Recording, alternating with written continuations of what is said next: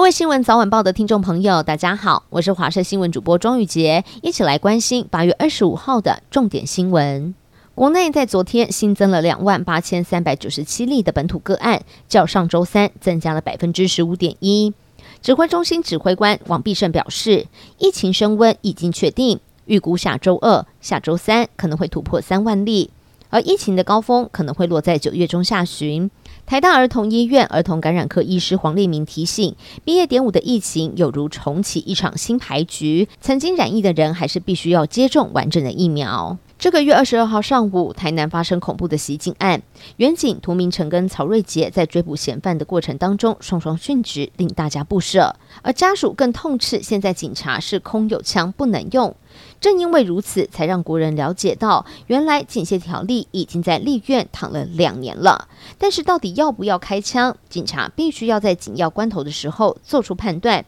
对此，法医高大成表示，应该可以鼓励警察多开枪。更说，警用的九零手枪其实杀伤力很低，不容易造成死亡。美国众议院议长佩洛西在这个月初访台，中国为此报复，在台湾的周围展开了一系列的军事演习。国民党副主席夏立言在这个时候率团访中，昨天是跟中国海协会会长张志军见面。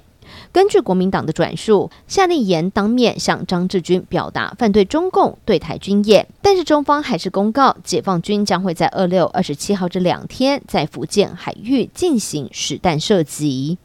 宜兰县长林姿妙跟女儿林忆玲涉及弊案遭到起诉。而对手民进党宜兰县长江聪渊讽刺林义伶干政太深，还说有民众向县长林资妙请托事情时，看见林义伶出现在县长办公室，有一些公文资料还出现了没有擦干净的铅笔笔迹，引发了林义伶不满。二十四号晚间，赖群组流传了一段署名林忆玲的文章，表示要对江聪渊的不实言论来提告，并且强调这是政治追杀，是可怕的事情。经过查证，这篇文章确实是林子妙女儿所写。近来，国人前往柬埔寨打工赚钱受害的案件层出不穷，但是却有柬国的官员公开指称没有找到任何台湾人。官员还说，不能够因为这一些人没有回家，就认为是在柬埔寨被贩卖了。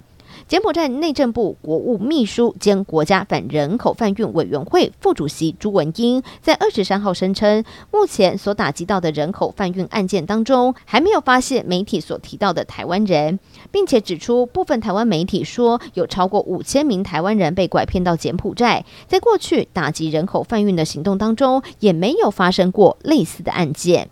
最后要带您关心天气的消息。今天的环境风场改吹偏南到西南风，白天大多都是多云到晴，高温炎热，高温大约是在三十三到三十五度。其中桃园以北、宜花、嘉义以南局部会有三十六度以上的高温，花莲纵谷还有可能会来到三十八度。中午前后紫外线偏强，外出要做好防晒，多补充水分。而午后，因为受到热力作用的影响，会有雷阵雨的发展，尤其在中部以北地区降雨比较明显，平地降雨几率也高，而且有局部大雨发生的几率。外出的时候一定要记得携带雨具了。